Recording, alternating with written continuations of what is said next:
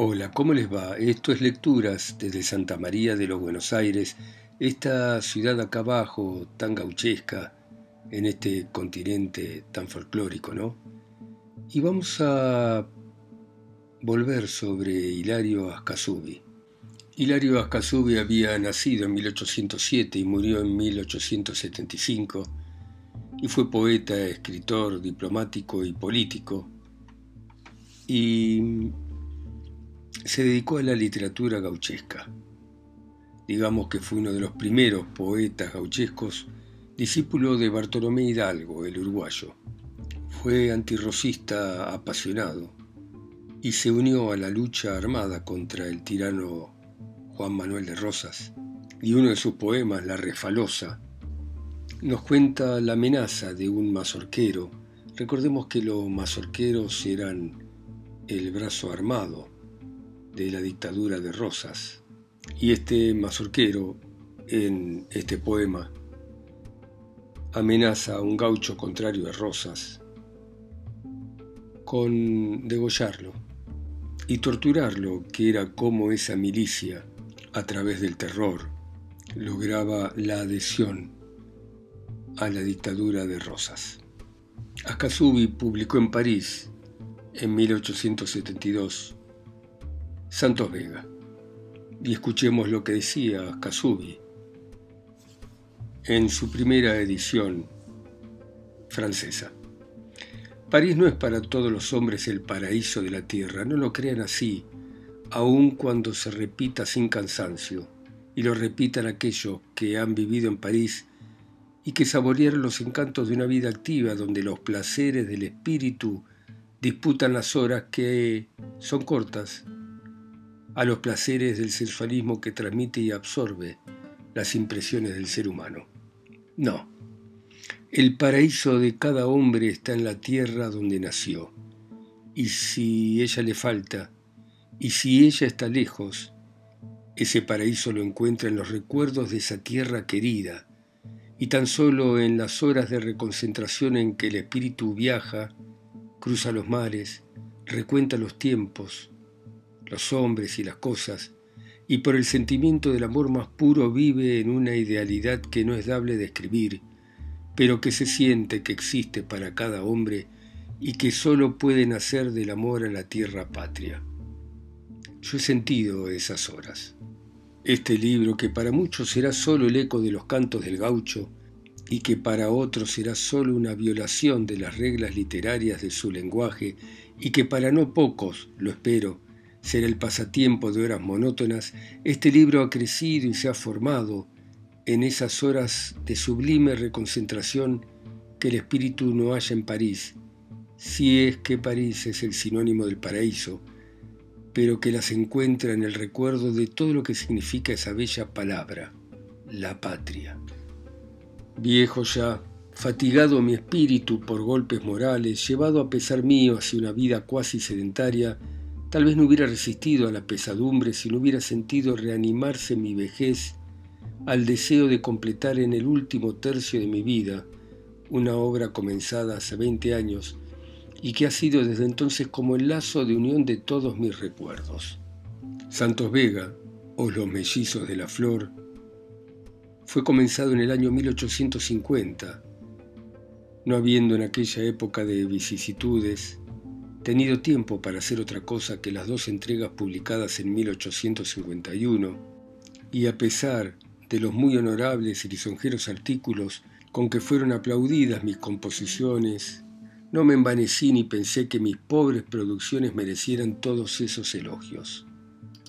Mis versos nacen de mi espíritu, cuyo consorcio fue siempre la naturaleza de esas pampas. Mi ideal es el gaucho, más o menos como fue antes de perder mucho de lo primitivo que era por el contacto con las ciudades y tal cual se encuentra hoy todavía en algunos rincones de nuestro país. Este gaucho ha cambiado su carácter en la campaña por su participación incesante en las guerras civiles y por la constante invasión en sus moradas de los hábitos y tendencias de la vida de las ciudades. El canevas o red de los mellizos en flor es un tema favorito de los gauchos, es la historia de un malevo capaz de cometer todos los crímenes y que dio mucho que hacer a la justicia. Al referir sus hechos y su vida criminal por medio del payador Santos Vega, una especie de mito de los paisanos que también he querido consagrar, se une felizmente la oportunidad de bosquejar la vida de la estancia y de sus habitantes y describir las costumbres más peculiares a la campaña con algún otro rasgo de la vida en la ciudad. En esta historia, cuento o poema, como quieran llamarla, los indios tienen a su vez parte prominente porque no retrataría al habitante legítimo de las campañas y praderas argentinas el que olvidara al primer enemigo y constante zozobra del gaucho. Por último, he buscado siempre hacer resaltar junto a las malas cualidades y tendencias del malevo las buenas condiciones que adornan el carácter general del gaucho. Amo a mis versos como se ama a los hijos que consuelan en las horas de pesar y si de joven, cuando los publiqué como arma de guerra contra los opresores de la patria, pude tener la vanidad de creer que fueron de alguna utilidad ese objeto, hoy que marcho al ocaso de mis días, los miro solo como el conjunto de mis recuerdos juveniles y queridos, y aunque me cuesta decirlo, al imprimirlos coleccionados, busco también en ellos un solaz a mi espíritu contristado. Los honrosos artículos que a mis versos le consagraron personas ilustradas en las letras constituirán siempre mi única vanidad y constituirán siempre, en mi creencia, el mejor legado de lo que yo llamo mi vida literaria. Hilario Ascasobi Santos Vega el payador cuando era al surco se extraña por ahí junto a la laguna que llaman de la espadaña, poder encontrar alguna pulpería de campaña. Como caso sucedido y muy cierto de una vez, cuenta un flaire cordobés en un proceso imprimido que el día de San Andrés casualmente se toparon al llegar a una tapera dos paisanos que se apiaron juntos y desencillaron a la sombra de una higuera porque un sol abrasador a esa hora se desplomaba, tal que la hacienda bramaba y huyendo del calor entre un fachinal estaba. Ansí, la pampa y el monte a la hora del mediodía, un desierto parecía, pues del uno al otro horizonte ni un pajarito se veía.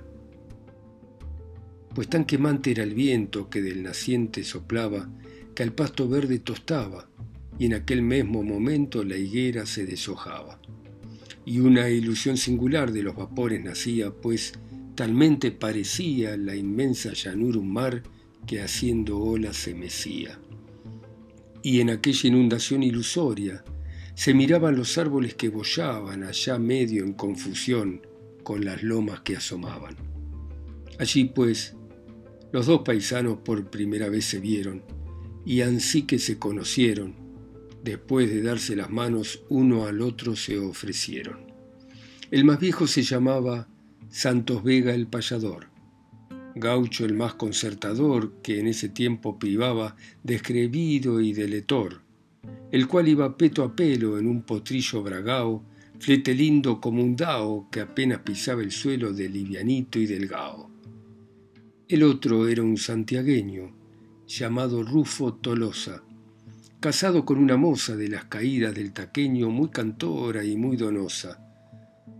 Rufo ese día montaba un redomón entrerriano muy coludo el rabicano y del cabestro llevaba otro rosillo orejano.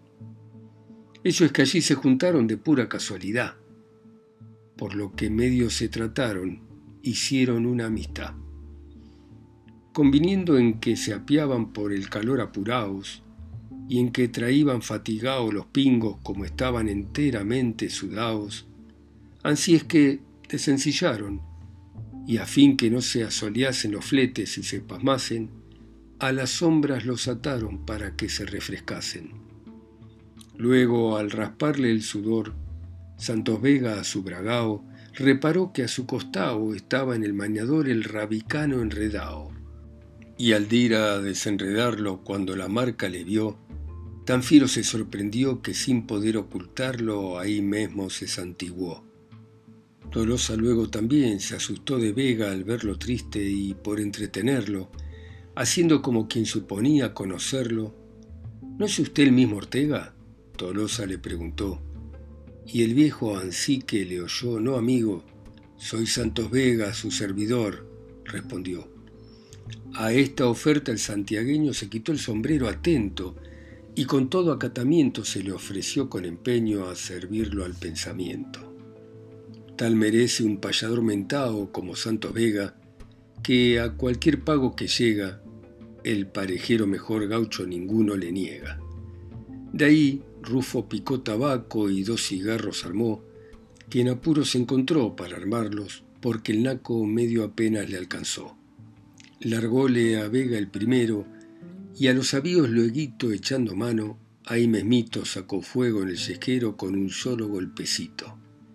El viejo, inmediatamente que a su cigarro encendió, a Tolosa le largó un chifle con aguardiente y Rufo se le afirmó.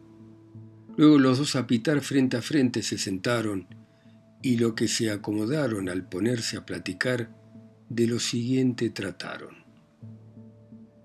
Santos Vega.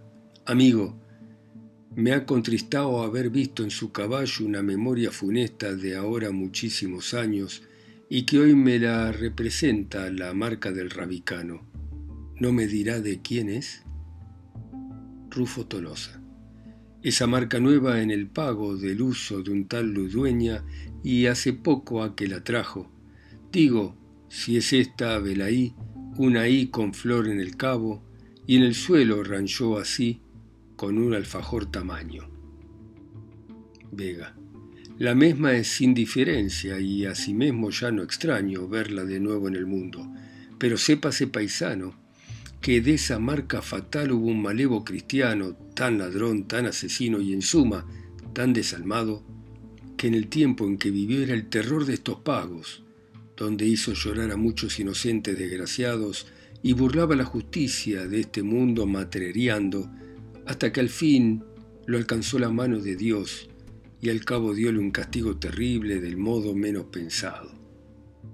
Quisiera tener lugar hoy para contarle el caso, pero ya no tengo tiempo porque es argumento largo, de manera que otra vez, si por suerte nos topamos o la fortuna me arronja algún día por su pago, lo que no será difícil porque yo vivo gaucheando, entonces sí le prometo hacerle el cuento despacio.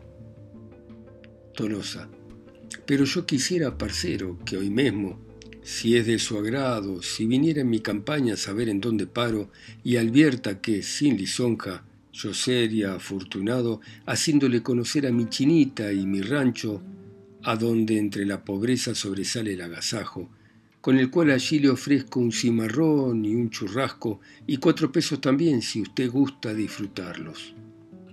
Vega. Amigo, un cariño tal no es posible despreciarlo. Ansilla de agradecido me resuelvo a acompañarlo, por conocer a su patrona y ponerme a su mandado, con que, si gusta, ensillemos, ya que el sol se va ladeando. Tolosa, al instante de gestar, le arrimaré su caballo y en el momento. Vega, no, amigo, yo soy viejito fortacho, lárguemelo a mi potrillo, vaya nomás ensillando. Luego, después de ensillar al chifle, lo que montaron, otro beso le pegaron y salieron a la par, y después de caminar cinco leguas de un tirón, cruzaron un cañadón y por último llegaron a un rancho donde se cerca de San Borombón. Aunque de facha tristona era el rancho, en la ramada con cuero estaba colgada media red de vaquillona, porque la Juana Petrona era algo regaloncita y desde esa mañanita esperaba a su marido que con el recién venido cayeron de tardecita. Desencilló el forastero y del palenque al bragao, Rufo le echó a Collarao al campo con un overo. De ahí le acomodó el apero del cantor en un rincón, y luego para el fogón a la caldera acudieron, y ansí que hirvió se pusieron a tomar un cimarrón. Un rato largo después, Rufo, Juana y el cantor, al frente del asador, cimarroneaban los tres, mientras el chifle otra vez andaba de lado a lado, dándole tiempo a un asao de entrepierna como un cielo que sin quemarle ni un pelo salió del fuego dorado. Cuando la ocasión llegó, cenaron a lo divino, con dos limetas de vino que la patrona sacó, y en cuanto Rufo lo vio a Vega medio alegrón le dijo, con su perdón, paisano, le haré cantar, si lo quiere destapar mi chinita en la ocasión. Bajo del bien entendido que usted también cantará, y luego se acordará que es deuda lo prometido, razón por la que le pido que no se vaya a olvidar, y acabando de cantar, si no tiene inconveniente, por mucho favor nos cuente lo que me ofreció contar. Amigo, a su merecer, díjole Vega a Tolosa, me pide muy poca cosa con tan poco pretender. ¿Qué inconveniente de haber que mi palabra quebrante? Ninguno. Ansí que me cante su patrona como es justo, luego yo con mucho gusto los complaceré al instante. Yo de cantora no privo, la moza Vega le dijo, mientras que de usted colijo que es cantor facultativo. Ansí mismo no me esquivo, antes lo voy a obligar y acabando de templar la guitarra por el tres, cantó una cifra después que a Vega lo hizo llorar.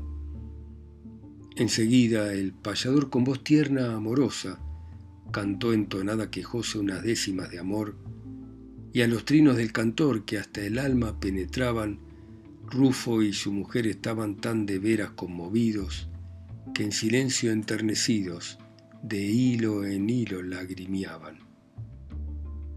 Recién entonces la moza al payador conoció y nunca se demostró con naides más cariñosa. Ansí le rogó empeñosa también que contara el cuento, y Santos Vega al momento se vido en la obligación de pedirles atención para entrar en argumento. A escucharle atentamente Rufo se determinó, para lo cual atizó los tizones diligente, su mujercita igualmente se aprontó, pues de carrera llenó de agua la caldera, sentóse, la puso al fuego, y Vega su cuento luego empezó de esta manera. Como treinta años hará que en la costa del Salado, del paso de la postrera un poco más río abajo, en la banda que hace al norte, no muy lejos de un bañado que rodea una laguna, con su pajonal dorado de filosa cortadera coronada de penachos, donde el agua cristalina y raudalosa manando cubre el junco y la totora, y un cardumen de pescado que los amarragullones constantemente buceando bajan al fondo y se comen, el más tierno y delicado, mientras en varios islotes de raíces que andan bollando, flacones los mirasoles y tristes y corcovados se pasan de sol a sol mirando al cielo embobados, en tanto que altas cigüeñas, con el pescuezo estirado, plantadas en la masiega, allí se están atorando con una víbora entera de cinco cuartas de largo, víboras que desde chicas se tragan vivos los sapos, y donde los patos reales, entre otros distintos patos,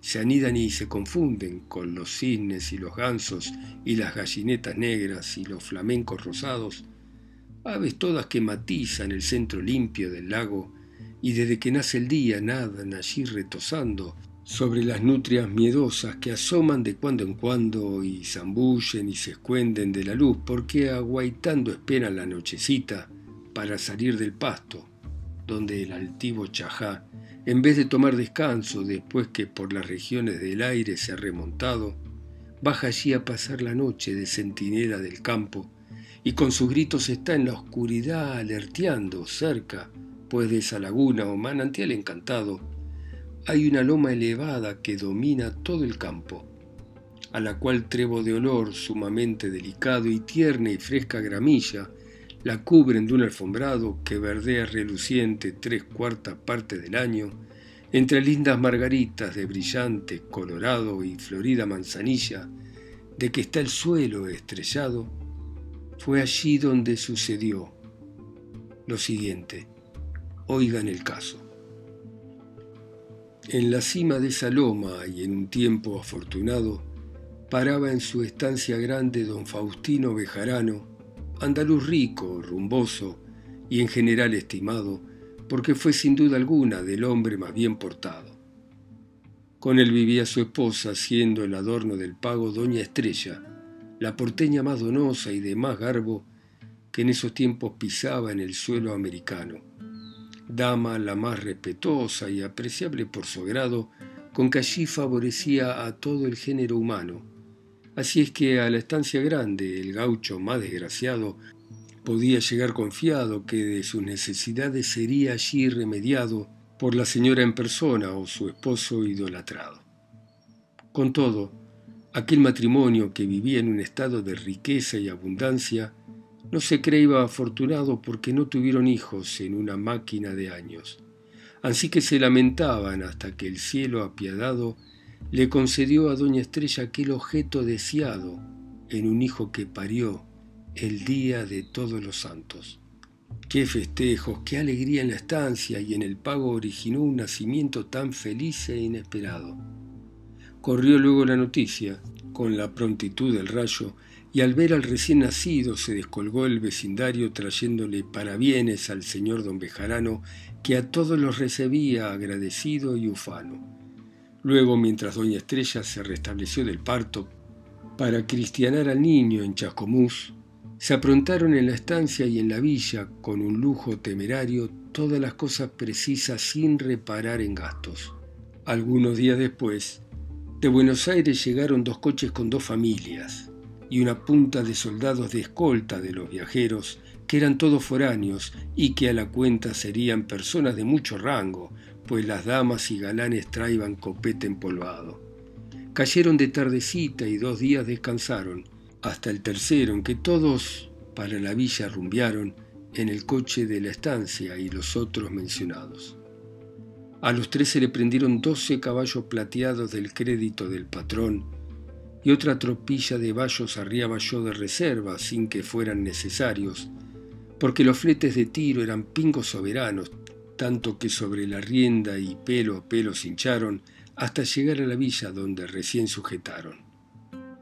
Doña Estrella y su marido también nos acompañaron, y una porción de sirvientes, además de los soldados, de la escolta y los vecinos más conocidos del pago, sin contar los que en la villa ya se hallaban de antemano a las mentas del bautismo, las funciones esperando, y a las cuales asistieron lo mejor a cacharpados. Bueno, muy bien, dejamos por hoy a nuestro Santos Vega de Hilario Ascasubi y volveremos a encontrarnos con él mañana para asistir al bautismo del hijo de esta gente y Santos Vega que está acompañando al séquito. Gracias por escuchar ustedes en sus países, ciudades, continentes, islas o pueblos. A mi voz acá sola y lejos, en Santa María de los Buenos Aires. Chao, hasta mañana.